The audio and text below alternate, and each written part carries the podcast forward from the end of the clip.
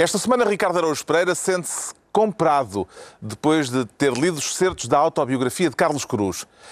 Pedro Mexia declara-se desembargador por causa da visita de Obama a Cuba e João Miguel Tavares confessa-se aleijadinho. Está reunido o Governo de Sombra.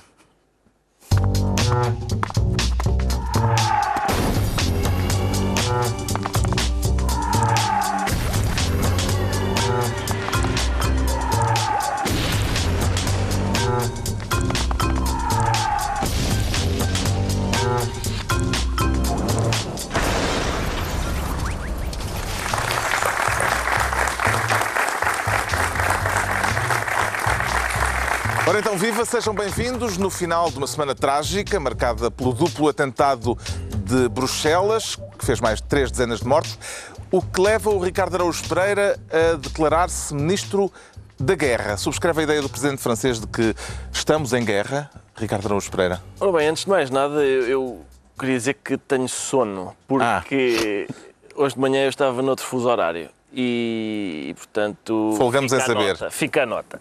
Ah, de resto, Indo, Indo ao re- essencial. É uma melhoria, porque há um, há um mês atrás estavas bêbado. estava... não estava, nunca estive, nunca estive. Ah, Olha, mas, mas se isso interessa, eu também estou com um bocado de sono. também tens sono, então vamos despachar isto e vamos dormir. Esta mudança da hora não nos faz nada não bem. faz nada. Nada. Também Mas... estás com sono, Pedro? Nenhum. Va- Vamos lá ver. Ah, tu és um animal da noite. Vamos lá Ricardo, ver. isto é para falar de coisas É para sérias. falar de coisas sérias. Este primeiro segmento é sério. Sim, é da guerra. E o que se passa é o seguinte: há um Estado, não é? Que é o Estado Islâmico e, e há uns senhores em nome que são Esse é enviados, autodenominado. autodenominados. Diz sempre o autodenominado dizer, Estado Islâmico. se eles, imaginem que um comando militar português ia arrebentar coisas à Espanha. Em princípio estávamos em guerra.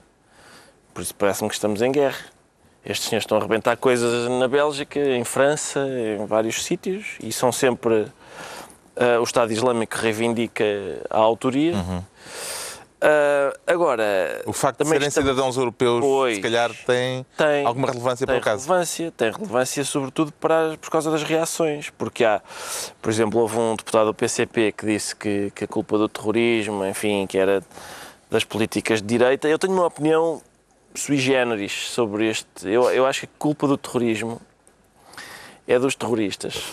Esta é a minha opinião. Eu sei que é capaz de ser um bocado rebuscada, não é? Não, faz logo um gajo de direita, tens consciência Não faz, não. Não faz. Não Lamento, faz. mas faz. Mas Olha eu não acho que tu andas-te a revelar cada vez mais não um faz, verdadeiro não, homem de não direita. faz porque o Miguel Tiago põe ah, a pobreza, não sei o quê, o terrorismo. Não, não vamos pôr em pé de igualdade a pobreza e o terrorismo. A diferença é esta, é que a culpa, dos, a culpa da pobreza não é dos pobres. Os pobres não têm culpa de ser pobres. A culpa do terrorismo é dos terroristas. São coisas muito diferentes. E equiparar pobres com terroristas, é pá, não. Não. E, e portanto, ah, eu acho que o contraponto a este discurso não é. Houve uma senhora meio lunática nos Estados Unidos que disse que, que os atentados terroristas eram uma forma de Deus castigar eh, Obama por ter ido visitar Cuba. Que era, Uma senhora que já foi protocandidata presidencial. pois claro, se Deus fosse realmente eh, chalupa, era, tal- eu, sim, sim era, era, uma, era uma boa hipótese, não é? Como é que eu hei de castigar o Obama por ter ido? Já sei, vão matar uns belgas. Normalmente, eu, eu acho que é o. Eu não compreendo o silogismo, mas, eh, mas lá está. Eh, Talvez a inteligência divina eh, consiga arranjar uma relação entre uma coisa e outra. Mas o, o contraponto ao Miguel Tiago não é esta senhora. O contraponto ao Miguel Tiago é o, é o- é um- é o discurso que a direita faz, que é, ah, pois claro, e o multiculturalismo, a esquerda. As coisas da esquerda, a esquerda, a esquerda é tudo à balda, e Schengen e não sei o quê. Epá, estes senhores são belgas, nasceram há 30 anos na Bélgica. Schengen começou aqui há 20, acho eu. E, portanto, se calhar Schengen não tem nada a ver com estes senhores. Schengen não é responsável Em por estes todo o senhores. caso, O E multiculturalismo Chega não, mas é é um bocadinho culturalismo, diferente. a maneira Sim, como... sim. E na, e na Nigéria? Eles são lá multiculturais na Oh, Nigéria. Neste, é, ne- este, É que também têm arrebentado deste- coisas na deste Nigéria. bairro, deste bairro onde foram os E atentados, no Iraque?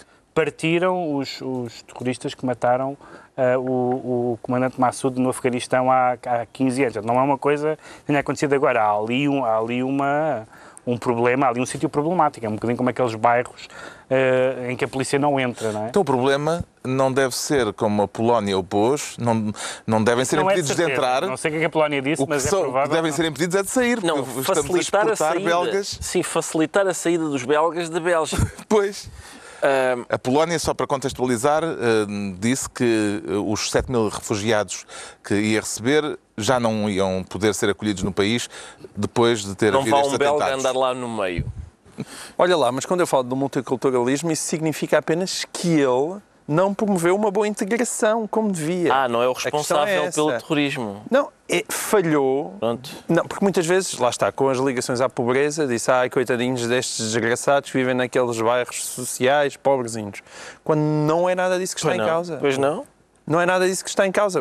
Quando nós olhamos Nem para, para os Estados Unidos da América, evidente entre o- os Estados Unidos da América entre a existe um Estado social, existe um, um Estado social muito mais fraco, mas os imigrantes ao mesmo tempo são integrados muito mais rapidamente. E basta olhar para os candidatos republicanos e ver que ainda em gerações antigas eram, eram hispânicos. E isso não acontece.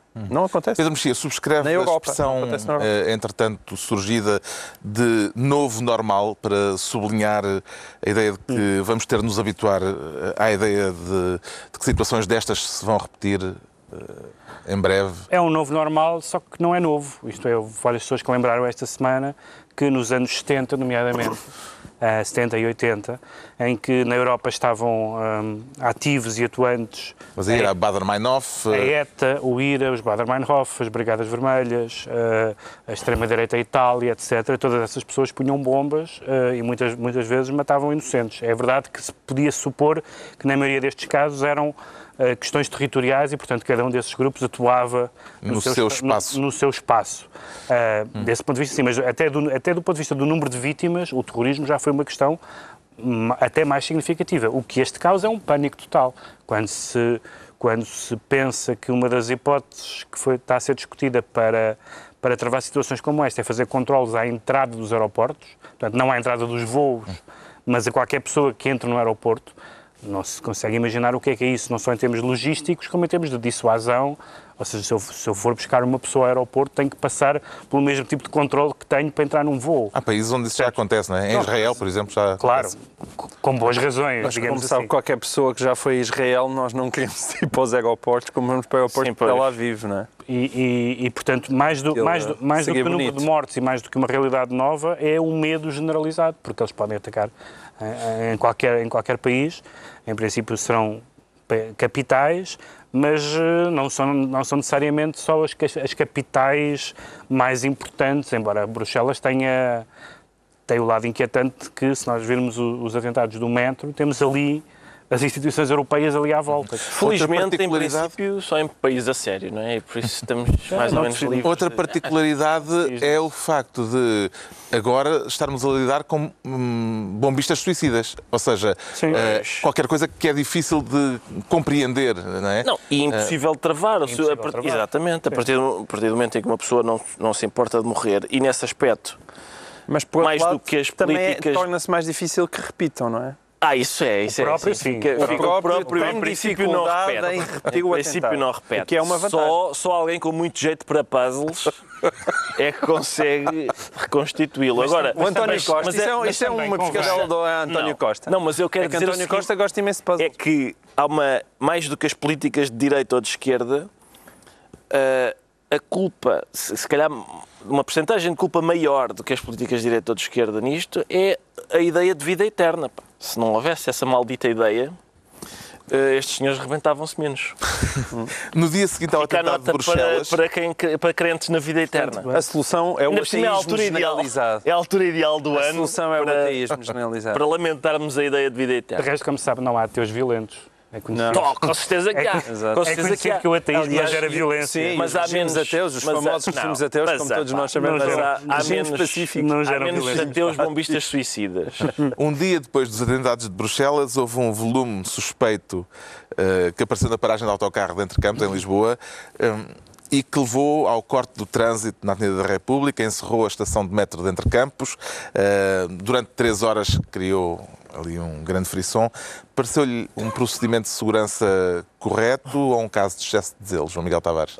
eu sou procedimentos de segurança, pá, não sei, telefone ao general Loureiro dos Santos, sei lá, esse foi um procedimento Sei lá, correto ou não. Eu, único- é verdade, é verdade que, que- que geralmente as mochilas parece que só aparecem depois dos atentados. Eh, não sei, é, um- é uma, uma, uma, uma sequência que há um atentado e, e dias depois começam a aparecer mochilas abandonadas. Eh, e, Parece que era eh, um fato de treino velho, uma coisa. Pois, claro. que é que é o mais provável, não é? é? é evidente. Agora, é verdade que, quer dizer, as mochilas preocupam-me menos do que quando eu vejo aquelas notícias sobre os serviços secretos portugueses que, como todos nós sabemos, desde aquele famoso ministro que trazia uma pasta com os nomes todos dos... dos, Sim, dos- dos exato, fotógrafos. do- dos agentes secretos à vista dos fotógrafos, os, os serviços secretos portugueses realmente são alvo de bonitas paródias. Todos nós gozamos com os espiões portugueses. Ah, espiões. Só juntar ah, o nome espião ao adjetivo português geralmente é logo motivo de galhofa. Mas ah, isto começa a deixar de ter graça, nomeadamente coisas como, por exemplo, que- os serviços secretos portugueses não podem fazer escutas, por exemplo. Parece uma coisa simpática, tendo em conta os exemplos de espiões portugueses que nós conhecemos. Mas isto tem que ser começar a levar um bocadinho mais a sério. Isso preocupa mais. Se bem que os espiões belgas também não ficam bem nesta, porque Sim. aconteceu, geralmente, às vezes, acontece a todas as pessoas, eh, eh, sei lá, receberam um recado no escritório e a pessoa não está e liga depois. Agora, o recado era a Turquia a avisar Exato. que pode haver que pode haver um, um rapaz, atentado em Bruxelas. Não sei se puseram um post-it perigoso. e esqueceram de olhar para ele. Mas, de facto, e a Turquia agora reagiu com uma fanfarronice a dizer nós avisamos. Ah, e, e, de facto, aliás, demitiram, pediram é que admissão. Pediram admissão o Ministro do Interior e o Ministro da Justiça belgas. Um, entretanto, já disseram que foi culpa de um senhor, que- de um polícia, que tinha ido almoçar ou coisa do género. Ah, e isto realmente mostra, de facto, como há uma total impreparação, ainda por cima, num país que se percebe, alguém notava que, que, embora muitos países europeus tenham hasteado ou, ou- ou mostrado bandeiras belgas, na Bélgica não tanto, porque os belgas não gostam uns dos outros, Claro. é um país que está, é um, é um país que está a partir ao meio e, portanto, também há uma fragilidade que nasce daí. Eles, eles sabem onde atacar, não é? A Entramos Europa ao- toda disse somos todos belgas. Menos os belgas. Os belgas disseram, eu não sou. O Ricardo Araújo Pereira fica então com a pasta de Ministro da Guerra. Agora o Pedro Mexia quer ser Ministro do Pacto com Laranja e acredita que haverá mesmo cozinhado?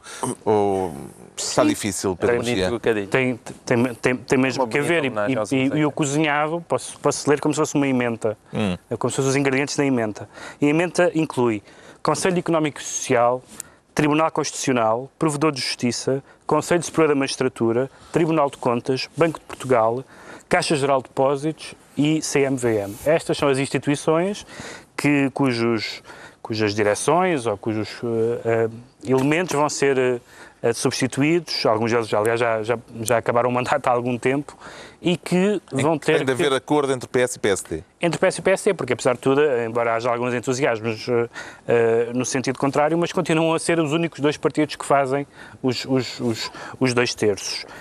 E eu não sei exatamente o que é que, o que, é que os, os dois partidos vão fazer, quais são as, as intenções, porque o PS parece que, que quer quebrar, eh, digamos assim, aquilo que são tradições adquiridas, mas aqui não sei se pode.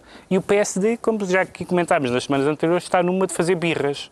Não sei se não vai, se não vai participar na se não vai participar nestas, nestas eh, no caso no, caso do Tribunal Constitucional são cinco juízes que vão ser nomeados. E o Tribunal Constitucional, como quem andou cá nos últimos anos sabe, tem alguma importância na vida política do país. E, portanto, os, os partidos em geral de- entendem sempre muito bem naquelas questões, eh, negócios estrangeiros, defesa, etc. Ah, mas, por exemplo, se pensarmos que há anos e anos que, que se fala de um pacto de regime sobre a segurança social, que parece uma daquelas coisas óbvias, que tinha mesmo que haver para isso ser um país decente e não há nada disso no horizonte. Não sei como é que eles vão fazer esta, esta, Este cozinhado. este cozinhado com vários, com vários, estes órgãos que eu disse, alguns são mais pacíficos e não, não, daí não virão ondas, como a Provedoria de Justiça, mas há Bem, alguns... daí talvez venham ondas, porque o último provedor de justiça teve mais de um ano à espera de Sim, ser substituído, não, desse ponto de vista, sim, ao mas- ponto de ter dito que se ia embora Sim, e desse, que pegassem naquilo desse ponto de vista, sim, mas quero dizer, dos órgãos que, dos órgãos que têm tido intervenção nos últimos anos na, condução, na, na, na, na política, que- nos que tem a ver com, com o sistema bancário, no que tem a ver com os tribunais, com os chumbos, com os vetos, etc. Portanto, isto não é simplesmente Uhum. mudar, eh, mudar eh, o pessoal, da, não, é, não, é, não é mudar a frota automóvel. É, é, é, é perceber que muitas destas pessoas vão configurar as políticas públicas dos próximos anos. E vai ser curioso ver em que medida é que, o, é que o PS vai continuar a querer derrubar muros, como eles dizem, e em que medida é que o PSD vai continuar a fazer birra, como tem estado a fazer O no PSD Parlamento. ameaçou em dezembro que hum, podia travar estas escolhas. É aceitável que o maior partido da oposição eh, faça birra, como disse o Pedro Mexia, João Miguel Tavares? Não, não, não. Eu, aliás, já, já disse aqui em anteriores programas que há uma, uma boa diferença entre, entre, entre fazer-se de morto, não é? Entre estar quietinho e fazer-se de morto. E, e quer, quer seja fazer-se de morto, quer seja fazer birra, é bem diferente de estar quieto. Ou seja, eu percebo que Pedro Passos Coelho se quer mexer o, o menos possível, no sentido em que o tempo agora é para ver como é que as coisas correm, mas de repente não, não pode ser o partido invisível. Quer dizer, o PSD não pode desaparecer ou simplesmente dizer que não a tudo. Não pode, não pode.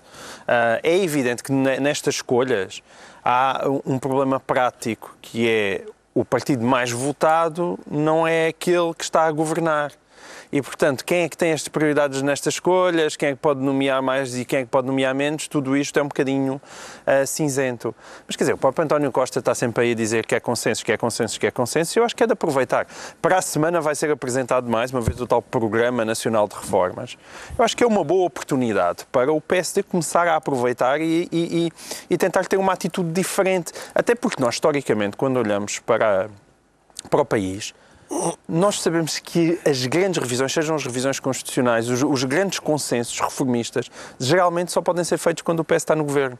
É muito triste ser assim, mas é, é- essa é a verdade. E, portanto, essa já já é- não é há uma- há 10 anos, desde e já não há, desde exatamente, 2006. já não há muito tempo. Portanto, eu, eu acho que, eu já disse isso também num anterior programa, quer dizer, o o Pedro Passos Coelho, há imensas reformas que têm que ser feitas no país.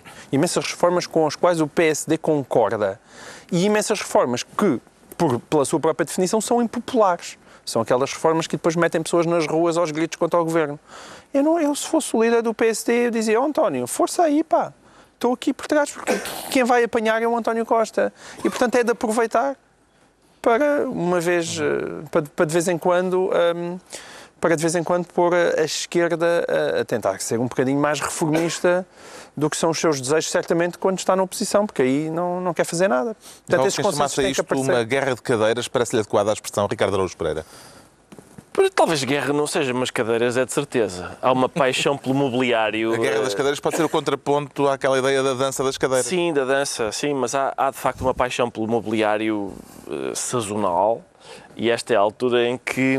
Eu, eu lembro eu, eu duvido que haja birras, não é? Porque eu, eu, por exemplo, quando as minhas filhas faziam birra e tal, eh, fica, há alturas em que ficam muito zangadas com o, o papá. E há sempre uma altura que eu digo, ah, só se fôssemos comer um gelado. E as, fazemos as pazes muito depressa. E, Qual é o gelado aqui? e o gelado aqui é, é o que é o geladinho? É quem é que quer ser diretor do lado do centro de. É, basicamente é isto, são estas cadeiras. São estas, queres ir, basicamente o que o António Costa diz para passar a birra é. Queres Distribuir- ir, queres ir ao IKEA comigo? e pronto, e vamos ver cadeiras. Vamos ver cadeiras e distribuir. E pronto, e vais ver se não passa a birra. Em princípio vai, em princípio vai ser suave. O Pedro Mexia fica então ministro do Pacto com a Laranja e é a altura do João Miguel Tavares se tornar ministro dos Centros de Decisão Nacional. Traz algum manifesto na manga, João Miguel Tavares? Pá, não, pá, mas eu manifesto, eu- o único manifesto que um dia vou subscrever é um manifesto contra manifestos. vou fazer um manifesto que é que não suporte manifestos. É, é nós, nós em Portugal temos uma sociedade civil fraquíssima, como todos nós sabemos, mas e depois os manifestos pululam. Pululam em todas as esquinas. Eu acho que as pessoas acham que a definição de intervir na sociedade civil é agarrar numa caneta e dizer é, passa aí o papel e ponta por uma As assinatura. assinaturas, é abaixo assinados. Quero falar eh, do manifesto impulsionado por Alexandre Patrício Gouveia. É, quer dizer, na verdade, o manifesto foi impulsionado por Marcos Mendes, porque ainda ninguém viu este manifesto. Marcos Mendes é que jurou que ele existia. E a verdade é que hoje em dia Marcos Mendes diz coisas e as pessoas acreditam. Ah, e, portanto, as pessoas acreditam que esse manifesto vai existir. Mas o Alexandre Patrício Gouveia, que eu saiba, não desmentiu. Alexandre Patrício Gouveia desmentiu a sua participação nesse manifesto. Ele Ah, já desmentiu? disse que estava fora. Ah, Mas confirmou que existia. Confirmou que existia. Por outro Gouveia. lado, é verdade, tendo, tendo em conta que, ele, que, que em tempos ele, ele foi. ah, Há 10 anos ele fez o Compromisso Portugal. Fez o compromisso Portugal e A6 fez o compromisso de administração do corte inglês, o que seria sempre Correu muito bem isso. que seria sempre um bocadinho bizarro para alguém que supostamente, bom, mas esse manifesto era para combater a entrada da terrível banca espanhola, a hegemonia da banca espanhola em Portugal. E eu, cada vez que me falam em manter centros de decisão nacional, o meu primeiro gesto é ir com a mão à carteira.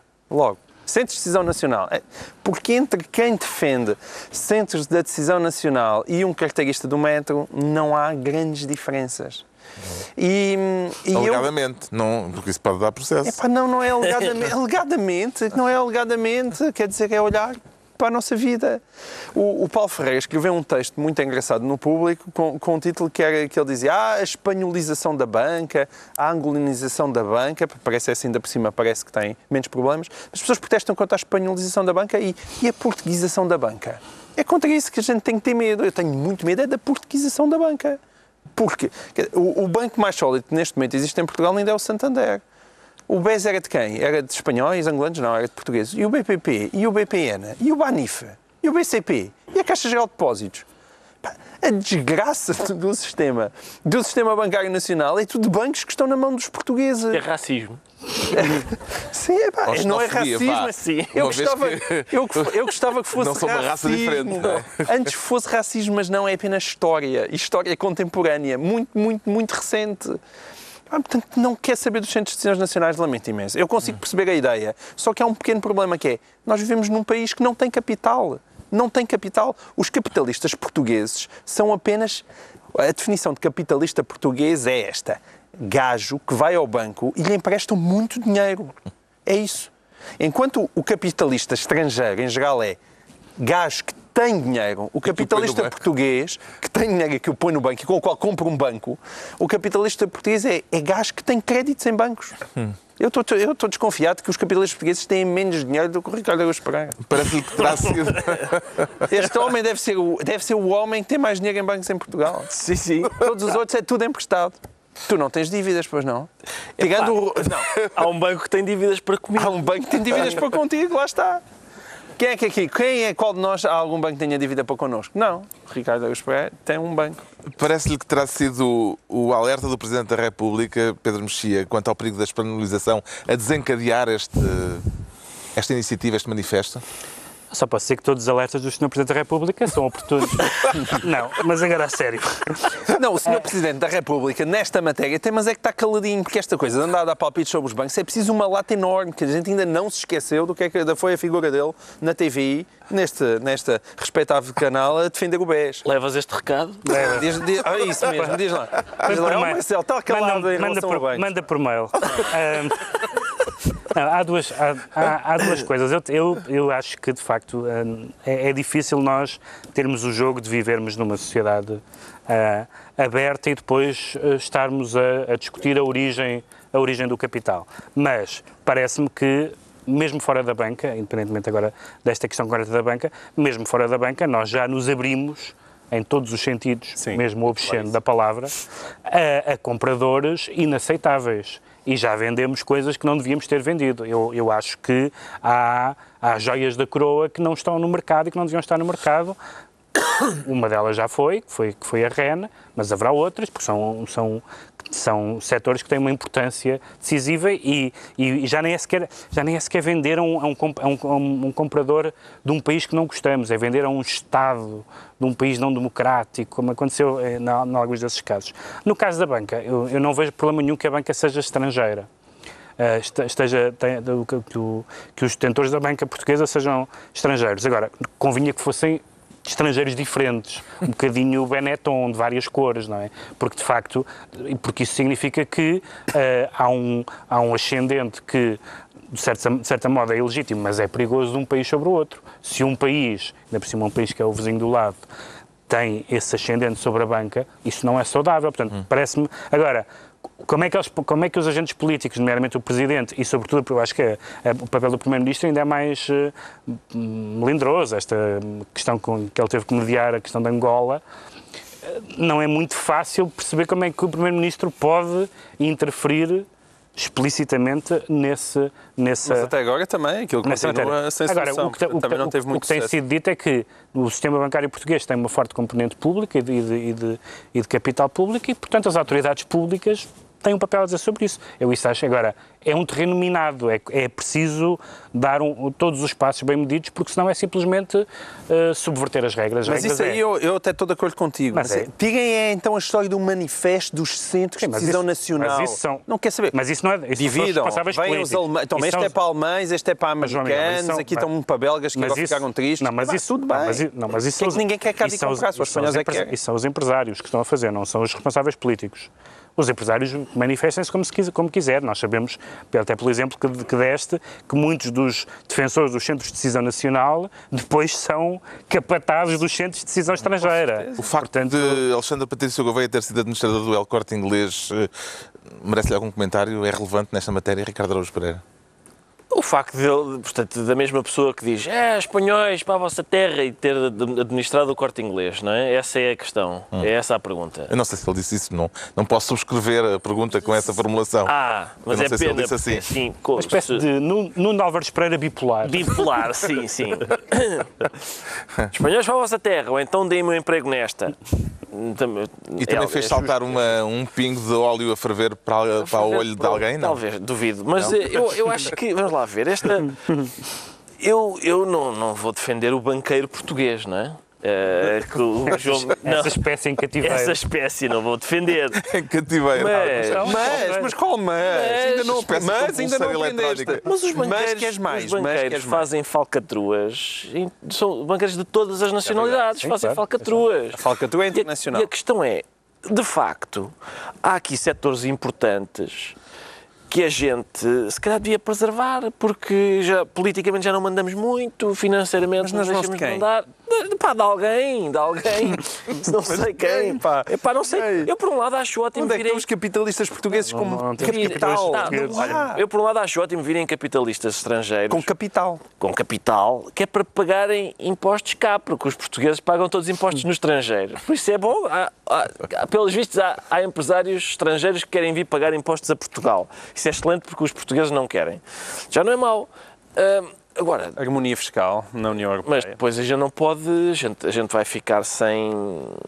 se- Mais ainda, se estamos a perder a, a, a hipótese de dizer, não, eu quero isto de outra maneira. Não, não é possível, não é possível. O João Miguel Tavares fica, portanto, Ministro dos Centros de Decisão Nacional.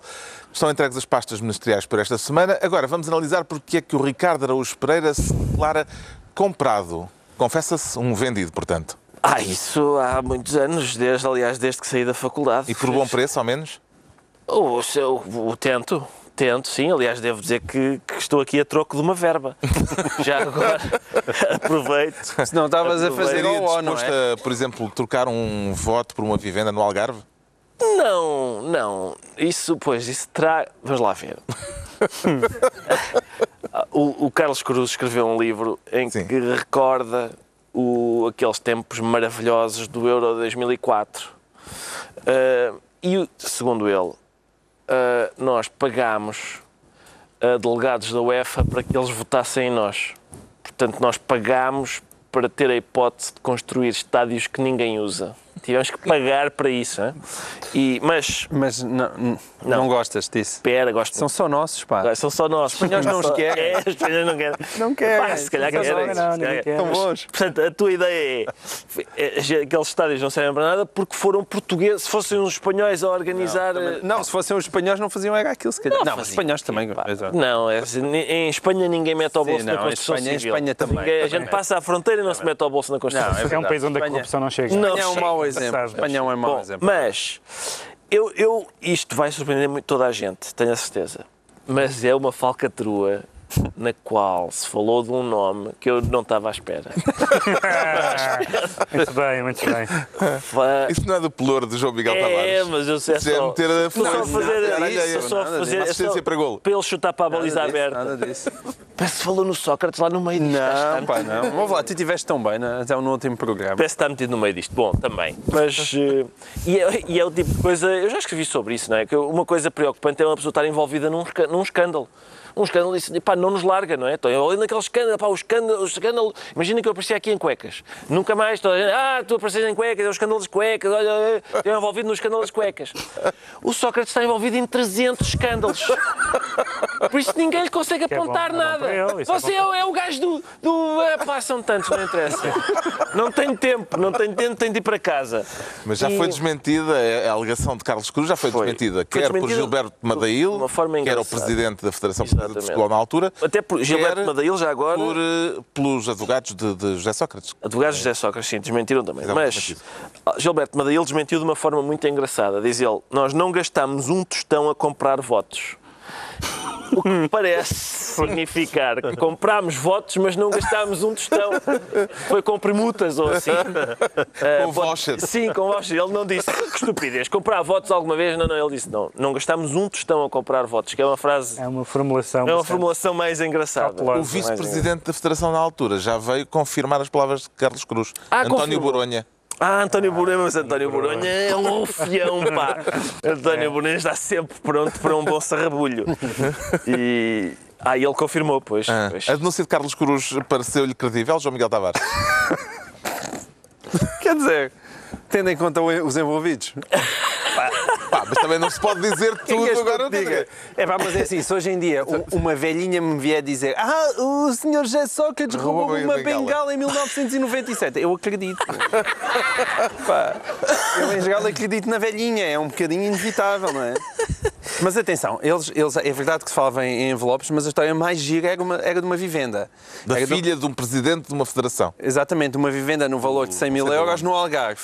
A única coisa que eu posso dizer é, se isso for verdade, foi de certeza Carlos Santos Silva que ofereceu. Pá, eu, não Ou então foi, foi não o antecedente foi, dos vistos de gold. Não foi dizer, José Sócrates. Não, no Não fundo, foi José foi Sócrates, uma- isso eu tenho a certeza. Foi um amigo. A pergunta inevitável é esta, Pedro Mexia. Porquê é que Carlos Cruz só abriu a boca agora? Tem alguma resposta? No, no- no Brasil temos aqui a falar do, da- do Instituto da Delação Premiada. E aqui é, é a delação retardada. é- Olha, por acaso há 12, É há 12 já- já anos aconteceu uma coisa. Além do mais isso, é é que, é que uma pessoa lembrar-se muito tarde de uma coisa, não só é estranho, porque sobretudo se, se, se essa acusação for relevante, como muitas dessas coisas prescreveram e, portanto, é totalmente... Eu não sei, não sei quais são, se há alguma desses crimes ou potenciais crimes... Acho que já tudo- prescreveu. já Prescreveu tudo, tudo. Já. 16 anos. Além de que é tipo aquelas. Portanto, é, É como aquelas histórias giras da tropa. Olá, agora já estamos aqui. Fui eu que te pus laxante no café lá na Guiné, lembras-te, pá? É isso, é coisas giras da tropa. Lembras quando a gente comprou aquele delegado? Sim, sim, foi Ah, engraçado. pensava que ia elaborar sobre os efeitos do laxante. não, não. E tu nunca foste à tropa? Nunca fui à tropa, mas já fiz partidas com laxantes. Mas ele tem um, mas tem um cabelinho de quem podia ter ido à tropa. Exatamente. E um cabedal? E podia ter sido cabedal, um fuzileiro. Mas, mas tal, como, tal como o João Miguel acredita em qualquer eh, notícia de corrupção eh, que envolva José Sócrates, eu acredito em qualquer notícia de corrupção que envolva a FIFA ou a UEFA, porque, quer dizer, são tantos. O, é- o que nós soubemos nos últimos meses é, é- é- é tão, tem proporções tão grandes de, de- de- de campeonatos comprados e de eleições compradas. Estranho era não ter havido nada. que, que- que realmente, se ele, ele- neste caso, se ele diz, eu acredito por, por suspeita genérica. de Agora, 12 anos depois, enfim. Agora, embora aquilo venha lá assim para a página 400 e tal da, da biografia. Ele não tem nada para contar assim de especial, não é? Não. O resto foi tudo muito suave. Está esclarecido porque é que o Ricardo Araújo Pereira se declara comprado. Quanto ao João Miguel Tavares, sente-se aleijadinho. E onde é que tem o aleijão, João Miguel Tavares? Já, já em muitos sítios. Já em muitos sítios que esta idade não perdoa. As moléstias abundam, Carlos. Julguei, julguei que podia tê-lo guardado em algum cofre Isso. bancário. Isso num cofre bancário. Banco do Brasil, São Paulo. Ah, e, e então, o que é que, de onde é que vem um aleijadinho? Um aleijadinho é um, é um, um- um muito famoso escultor E ah, arquiteto. e arquiteto ah, brasileiro ah, e que fazia umas peças Que já bonitas. prescreveu também. Também já prescreveu. Era do século XVIII. Era do século XVIII e que fazia umas bonitas peças, entre as quais crucifixos, que parece que estavam no Palácio do Planalto. Parece, porque entretanto houve um que desapareceu e agora, vários anos depois, foi descoberto num cofre em São Paulo um cofre eh, que aparentemente era do presidente Lula, onde ele guardava 133 itens. E depois aquilo lá brasileiro é muito engraçado, porque os brasileiros vão lá, fotografam e a seguir divulgam as fotografias e está tudo nos jornais e, portanto, podemos apreciar o crucifixo. Coisa que nunca aconteceria cá. Cá não acontece daquela maneira, apesar de tudo. Não, a gente já viu tudo, vê, vê as adegas do, do Lula e as garrafas das quintas dele. Quer dizer, tu ainda não começaste a ver as adegas de, de- das casas de Carlos Santos Silva. Ainda não, não- cá ainda não começámos, com, com pena minha, gostava muito de ver as adegas, mas ainda não vimos. Eu gostava de ver aquele parquê. Como é que fica o soalho? Sim, Quero com saber, aquele soalho. Queres ver o soalho? Se o trabalho está bem feito. Que eu também gosto de obras, gostava de ver. Se, se o castanho ficou claro ao escuro. Sim. Bom, mas no, no Brasil. Até para quem ah, viu o episódio anterior. para quem viu, Para quem ouviu, ver. escutas, vá. Bom, e então. Coisa que não se ah, faz. Foram encontrados muitos itens, prendas que o, que o Lula teria recebido quando, quando foi Presidente da República e que ele decidiu enfiar na, naquele cofre, pelos vistos. Mas isto tudo. ah, Quer atualizar as novidades acerca do carnaval político brasileiro? As, as novidades são, eh, à medida que vão saindo novas edições da Veja e do Estado de São Paulo, é histórias atrás de histórias atrás de histórias e, na verdade, é uma espécie de operação marquês vitaminada, à boa maneira brasileira, não é? Portanto, é uma operação marquês em grande, como, como é própria do Brasil. Agora, o que eu acho espantoso é, e eu quero aproveitar isto, obviamente, para bater na esquerda que eh, Ricardo Araújo Pereira tanto aprecia. Epá, que é, de repente, eu ver tanta gente com a qual eu, eu genuinamente me identificava em Portugal, tipo Francisco Louçã, com o qual eu estava Espera aí, em desacordo. identificavas-te com Francisco Louçã? Identificava. Pá, nunca nos informaste E ponto. com Jerónimo de Sousa. Onde é que eu me identificava? É quando eles começavam a falar da corrupção e dos banqueiros e do capital e do neoliberalismo, do capitalismo selvagem Em e dos... Portugal. Não, no mundo? Não, Portugal. No mundo. Não, Não, no mundo. não em países É onde esse haja congéneres. Essa corrupção que destrói, que empobrece os desgraçadinhos, meu Deus. E eu ouvia, cada vez que os ouvi dizer aquilo, eu dizia bravo, quer dizer, estava na- eu, eu cada vez que hum, qualquer um de nós, acho que olhávamos para as comissões de inquérito ah, aos bancos e nós estávamos do lado da esquerda e do bloco de esquerda e de, e de todo aquele frenesim das pessoas que tentavam entalar o, o Ricardo Salgado e nós estávamos com eles.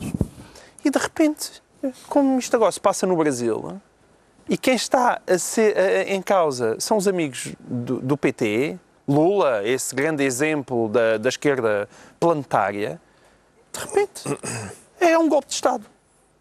Aquilo agora é um golpe de Estado. O Francisco Louçã acha que é um golpe de Estado, o PCP acha que é um golpe de Estado. E eu não consigo perceber porque é que um corrupto é um corrupto. É de esquerda, é corrupto. De direita, corrupto. Do centro, é corrupto. E o corrupto precede a ideologia. Precede qualquer espécie de ideologia para qualquer pessoa que eu acho que seja bem formada. E depois vês que a história da República dos Juízes, mais uma vez, ah, os juízes, quem controla, quem guarda os guardas.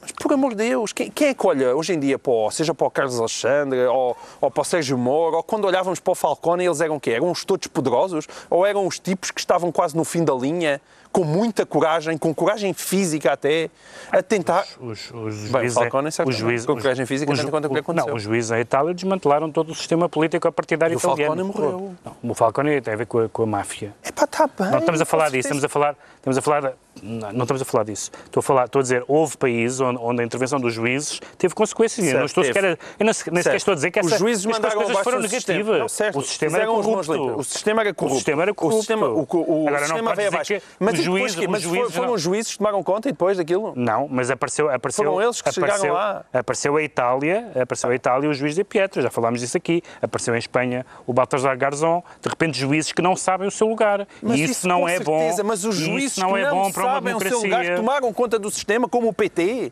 não- ou como o PS de José Sócrates que ia tomar Não, conta não, do mas- sistema, mas- é alguma coisa minimamente comparável. Oh, vá, Mas eu eu, não já aqui, eu já aqui discuto. Não, mas Não, é que mas é não esse o ponto. Mas não As é o meu pessoas ponto. falam de uma república dos juízes. Mas o que é uma república dos juízes? Onde é que ela apareceu? O que, Em as, que século? o que as pessoas dizem também têm dito cá em, vários processos e também disseram. Que há abusos, Em relação ao caso. Casa Pia, é que, e entre outros, é que nós ficamos particularmente preocupados quando as investigações têm eh, fracassos e falhas, porque nos faz duvidar da justiça. No caso Casa Pia, ninguém era contra aquela investigação, a existência de uma investigação. certeza, mas Toda a isso- gente mas sabia que que houve és ali... um santo. De repente havia um juiz Não é santo. que era um anjo que nunca Não, pecava. quero que Ao o juiz, longo deste tempo quero que nunca errava. quero que o juiz, quero que o juiz que vá a manifestações políticas não tenha, não faça uma decisão política contra o Com partido certeza. cujo qual, e eu também não quero que um juiz que seja Epá, o Sérgio não é- Moro agarre, é agarre nas escutas do Lula com o advogado, agarre nas escutas do Lula. Que agarre nas lulas, que agarre nas escutas do Lula com o advogado, agarre nas lulas. Agarre e, nas de repente, lulas. e de repente as mostra toda a gente, eu também não quero isso. Mas não é esse o ponto. Não, não é o ponto não é uma que tu, equivalência. de repente tens as Não. pessoas que indignadas Sim, com os tá bem, de corruptos, com o capitalismo de selvagem, com os, com os- com os interesses que assaltam o Estado e que de repente parece que isso nada acontece. No Brasil, quando todos os partidos estão a ser atacados, não Mas, é o PT. atenção, Aquilo está a atingir toda a atenção, gente. A folha, a- é as- escandaloso. As, folhas de escandaloso. pagamentos que foram encontradas agora na, na- na maior construtora brasileira incluem nomes. Claro que uma folha de pagamentos não prova necessariamente que os pagamentos foram feitos, mas pelo menos havia essa intenção e havia, e havia esses nomes lá. Portanto, se os nomes existem, há ali alguma pista que deve ser investigada. E essa lista que foi apreendida incluía 200 políticos de 20 partidos. Exato. O Brasil tem 30 e tal partidos no Parlamento, ou 40. Ah, e, portanto, ah, é um colapso de um sistema, não é só o PT, não é só o PMDB, não é só o PSDB, é o sistema brasileiro que está a implodir. E por isso, ó João Miguel, não, não, não é mutuamente exclusivo que Lula esteja envolvido em, em falcatruas e que haja uma tentativa de golpe. Não é, não é, Não, não, não, pode, não, pode estar a tentativa suceder de ao mesmo golpe. tempo. Sim, sim, pode estar a Mas suceder ao qual mesmo tempo. tentativa de golpe? A tentativa de golpe tem um significado específico. A questão é, é evidente que o Sérgio Moro e os, os- poderes judiciais são criticáveis, como são algumas eh, criticáveis algumas decisões cá do Ministério Público e do juiz Carlos Alexandre em relação ao, ao José Sócrates. A minha questão é que quando tu, tu escolhes quem criticas, e nós não estamos a falar de coisas proporcionais. As asneiras que o Sérgio Moro possa ter cometido de divulgar críticas escutas- não têm que ser É proporcionais. não é- Mas as críticas não têm que ser não, proporcionais. pois não, são desproporcionais que dizem ah, realmente isto é um caso, um caso esquisito. Bem, mas os juízes... Pá, desculpa, eu acho isto chocante. Aquilo é um, é, um, é um sistema corrupto. É um sistema corrupto. E, de repente, os portugueses que acham que há um, um sistema corrupto, a a esquerda portuguesa que acha que há um sistema corrupto em Portugal, quando é a direita ou quando é o PS que lá está, agora, como é o PT, não, é um golpe de Estado. Eu acho Uma das informações vergonhoso. curiosas eh, desta semana foi o facto de estar em preparação um encontro Sim. em Lisboa, eh, que agora parece estar parcialmente comprometido. Eh, O presidente português, por exemplo, não vai estar presente e estava previsto que estivesse. O vice-presidente do Brasil também já não vem a Portugal. O pretexto era um encontro em Lisboa de várias figuras, quer políticas, quer judiciais brasileiras, eh, com a particularidade de todas eh, serem favoráveis ao impeachment, ou uma boa parte delas. Ahm, que significado é que este, esta reunião em Lisboa tem neste contexto? Eh, Há, há- há duas coisas aí que me parecem ligeiramente estranhas. Eu não sei exatamente qual foi o contexto do convite, mas de facto parecem quase todos os nomes que apareceram, pelo menos aqueles que eu conheço, eh, são pessoas que estão na oposição, nomes da oposição, e um que, é, e um que, está, no, que está no poder, mas, mas, é, mas é também cabecilha da oposição, que é o É vice- o vice-presidente que é o vice-presidente, que, eh, ficará no lugar de Dilma Rousseff se houver sim, impeachment. e em princípio... E que é de um partido diferente do. É de um partido diferente, que apoia o governo, mas que está pronto a roer a corda e ser ele o novo, o novo, o novo presidente do Brasil. Mas já não vem. Em caso de impeachment. Já não vai. Portanto, isso por um lado é estranho. Por outro lado, há uma coisa um bocadinho incomodativa que é a data, que é a efeméride do golpe militar.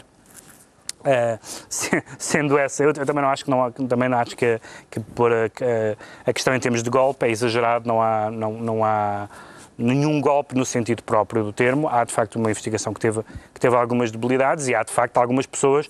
Há, há uma mistura muito grande. Se nós lemos os jornais brasileiros ou ouvirmos, ouvir, ou vermos, a televisão, ouvirmos a televisão brasileira, temos dois tipos de reações. Há pessoas, ah, ah, digamos, a condenar ah, a corrupção há pessoas até que tinham esperança no Lula e na Dilma e que se sentem traídas, mas depois também há opiniões muito revanchistas e muito, em termos, digamos assim, até classistas, etc., que isso também, que isso também se nota. Isso, isso mais ou- estou de acordo com o João Miguel, não é isso o essencial. O essencial é, foram ou não cometidos crimes, quem são os responsáveis, uh, uh, apanha-se esses, responsáveis. Mas, de facto, não me pareceu que isso... Que Esta esse, que esse, cá- que esse, que esse timing fosse oportuno.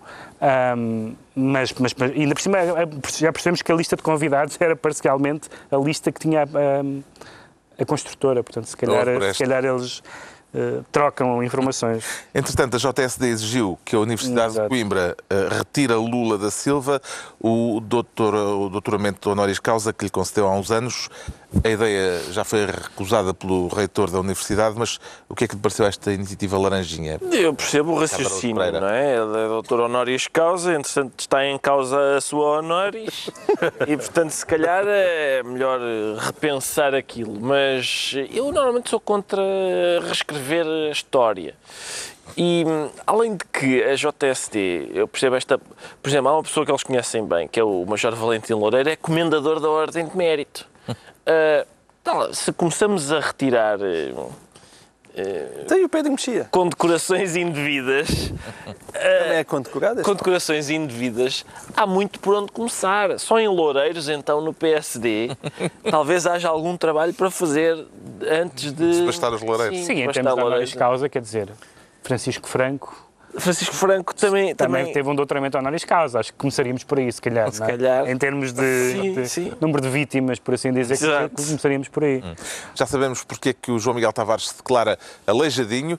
Vamos agora tentar perceber porque é que o Pedro Mexia se diz desembargador. Está com ânsias de conseguir um lugar na magistratura, Pedro Mexia? Era só que me faltava. Não, não. Fico mal de toga, mas... Quer falar um... do desembargo a Cuba?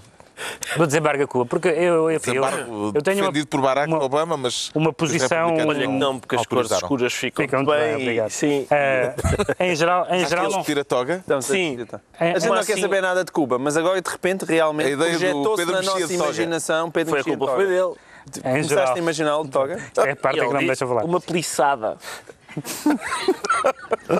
Em geral, o legado do, do Barack Obama uh, internacional é, é, parece-me bastante pior do que, do que nacional, do que o, o, interno. Saiu esta semana um artigo muito bom na revista Atlantic, ou não sei se é, talvez já da semana anterior, uh, sobre a doutrina Obama, sobre o que é que Obama acha sobre o mundo e como é que ela acha que, por exemplo, o Médio Oriente é muito, é, ocupa muito menos do que, do que, do que, do que a China, do, do que o Pacífico, do que a América Latina e o Barack Obama teve, por acaso, uma atitude, não foi por acaso, uh, uh, mas teve coincidentemente esta semana duas atitudes muito importantes nessa, nessa, nessa uh, virar da atenção para outros continentes, que foi a visita a Cuba e a visita à Argentina. Argentina. Porque em Cuba conseguiu não, não ofendendo o regime, isto é, fazendo, uh, seguindo todo o protocolo, indo depositar a coroa de flores na, na, na, no túmulo do José Martí e tudo isso, conseguiu uh, embaraçar o regime ao ponto de, uh, não apenas dos encontros privados que teve com dissidentes, mas de nós termos visto Raul Castro a responder a jornalistas, coisa que ele não está habituado, e vimos o embaraço com que ele uh, respondeu aos jornalistas quando lhe, quando lhe perguntaram que presos políticos, traga-me cá a lista de presos políticos.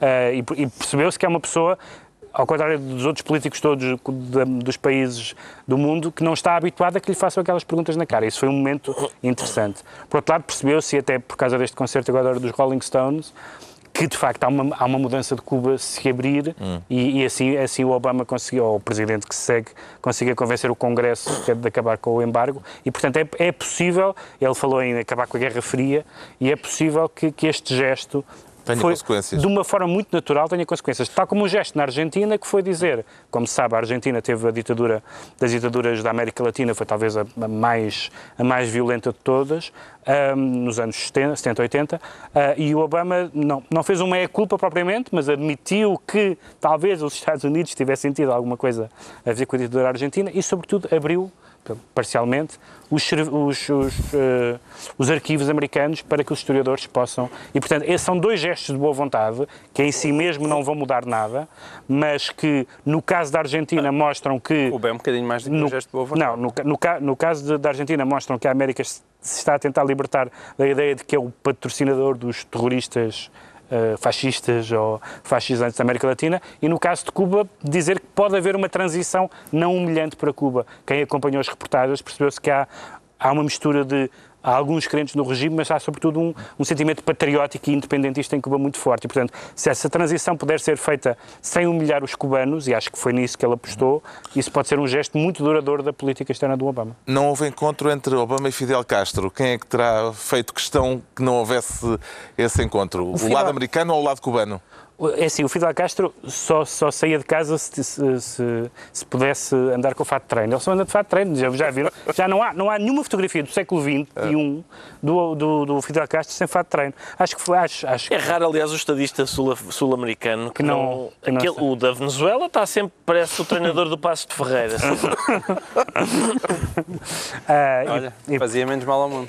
mas, mas, mas foi, houve aquele momento muito interessante em que, em que há, um, em que há um- um- uma tentativa de abraço frustrado entre Raul Castro Uhum. e, e Obama, e portanto aquilo, ou- embora aquilo tenha sido muito polémico entre os cubanos de primeira geração, dos que foram para, dos que emigraram para, para os Estados Unidos e que vivem em Miami, mas de facto o tempo passou, são muitos anos. ah, o o- a Revolução Cubana foi há muitos anos e, e, de facto aquilo já começa a ser visto como uma como um regime que, que basta um soprozinho. E, e, como eu disse a semana passada, pensando no leste europeu, os Rolling Stones geralmente são, eh, é- são uma espécie de carro patrulha e a seguir a seguir vêm as quedas dos regimes. Acredita que uma abertura económica em Cuba acabará mais cedo ou mais tarde por implicar uma abertura política? João Miguel Tavares. Eu acho que essa abertura política já se está a verificar, não é? O Fidel está Embora isto não seja uma lei universal, porque em China- na China houve Sim. uma abertura económica que não eh, deu Exatamente, frutos em termos mas a questão políticos. é, é essa, não é? Quer dizer, se, se não há embarque para a China, ninguém percebe porque é que, não há, porque é que há de haver embarque para Cuba, que é um, apesar de tudo, um país eh, mais pequeno e, e que tem ligações históricas aos Estados Unidos. Eu acho que o Obama é o maior. E, eh, Pronto. É sempre o que eu tenho a dizer sobre esse assunto. Era- é era nessa frase Ele disse as coisas certas, chegou lá, defendeu eleições livres e democráticas e depois disse, mas não somos nós que vamos impor isto e tem que ser o, o povo cubano a decidir. Um É dos de momentos ser. simbólicos da visita de Obama a Cuba eh, foi aquele em que Obama assistiu a um jogo de beisebol ao lado de Raul Castro, pouco tempo depois dos atentados de eh, Bruxelas. E eh, houve muita polémica nos Estados Unidos. Ele já esteve num engate num funeral. Já, exato. bem se lembram, Sim. se bem se lembram funeral do Mandela, ele tentou Mandela. engatar uma dinamarquesa. Lá, Isso é. chefe de Estado Eu dinamarquesa. desmenti isso, pá. Desmentes, mas eu estou a elogiar o homem e tu vens desmentir. É um homem de família. Bom, não teve nada eh, a engatar. Ele foi muito criticado nos Estados Unidos, sobretudo pelos republicanos, por não ter alterado a agenda naquela circunstância E aquilo de realmente eh, dramática. assusta um bocadinho. Trágica, aliás. Se- se- e se- enfim, o facto dele ser um chefe de Estado do, do género masculino desculpa um pouco, não é? Porque é, olha, uma tragédia, está bem, mas agora estou a ver a bola. Eh, isso desculpa-se sempre, não é? Desculpa-se sempre. Ahm, agora, é, também é, é, é, é preciso fazer um malabarismo político difícil porque ele está a fazer história ali, entretanto está-se a fazer história no outro lado, e ele tem de ver como é que se está a fazer história no outro sítio. É muito chato estar a fazer história em, em- Em vários sítios dois tempo. continentes diferentes, sim, Em simultâneo. em simultâneo. Tu defendes que se faça história, sim. Epá, faça uma Mas de cada vez. cada- uma de cada vez. Espera, Sim, aguarda um bocadinho que eu estou a fazer história aqui. Arrebentas amanhã. Por exemplo. Uma, uma É a altura dos decretos. O Pedro Mexia decreta Presidente da República. Não, mas não Somos é. todos ouvidos. Não, mas não é esse.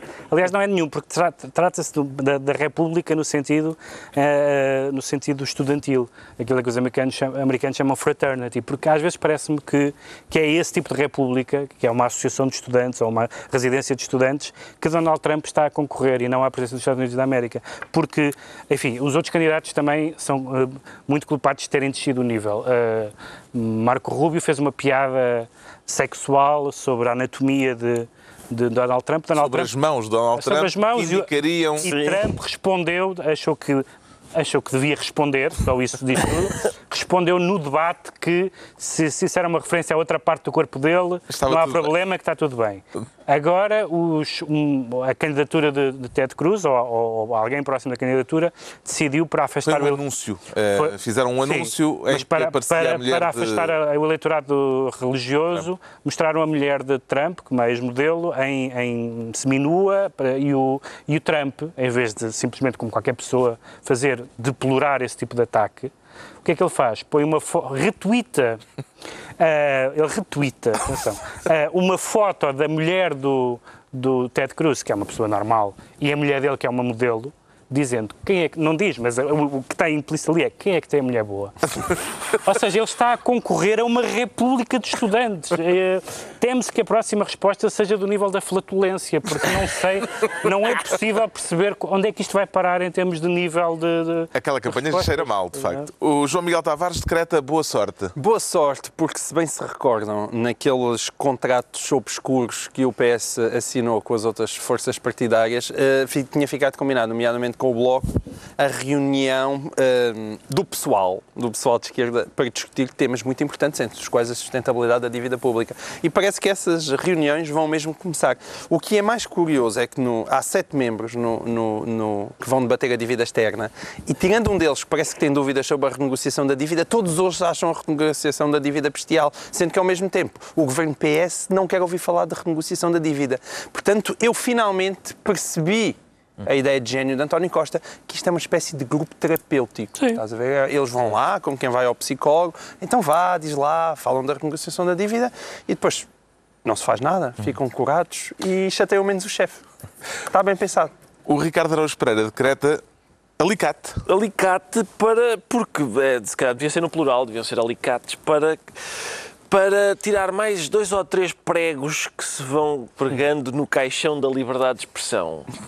Ah, na- no início desta semana, o Conselho Europeu recomendou aos Estados que sancionassem os discursos de ódio retirando-os da internet. Boa sorte. Eu quero ver qual é o, observador, o observatório e as centenas de milhares de pessoas que vão eh, passar a pente fino na internet à procura de mensagens de ódio e retirá-las. Das caixas de, de, de- de Caixas comentários, comentários do, do- dos jornais. Sim, só aí o, o se observatório fica com um esgotamento nervoso. E, e a questão é, a questão é, primeiro, o discurso de ódio é muito difícil de definir. Ah, normalmente a discussão acaba com a pessoa que deseja defini-lo dizendo eu sei ver quando, quando vejo eu reconheço. E é basicamente a mesma coisa que há para o discurso eh, obsceno. E depois, tudo na mesma semana, houve um senhor em Inglaterra que foi preso por pôr um tweet. O senhor fez o seguinte: pôs um tweet a dizer: Hoje confrontei, encontrei uma muçulmana na rua e confrontei-a com Bruxelas. Disse: Explique Bruxelas. E a senhora, como é óbvio, disse: Eu não tenho nada a ver com isso. Isto é Inglaterra. E, e o homem foi preso. Prenderam um homem por ser um idiota. É, o homem é claramente um idiota. Mas ser idiota não devia ser ilegal, pá. E depois, Pedro Arroja está, está em trabalhos por causa daquelas declarações que nós falámos aqui, naquela altura em que ele disse que a, que a mãe não Nem sabia... nem dadas. Não, queria nem e dadas. as- Que a mãe dele não sabia... Ele confessou que a mãe dele não sabia fazer pênis e pelas declarações dele a gente percebeu que a senhora nem um cérebro sabe fazer também em condições. Epá, e nós dissemos aqui, eram, eram declarações palermas. Divertimos Agora, muito com elas. o senhor tem direito a fazê-las. Haver, haver um organismo do Estado que está a ver se que está a tentar, a tentar levá-lo ao processo.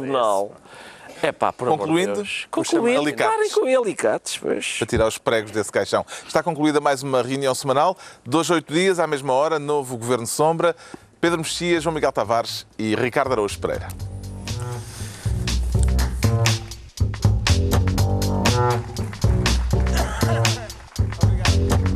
Obrigado.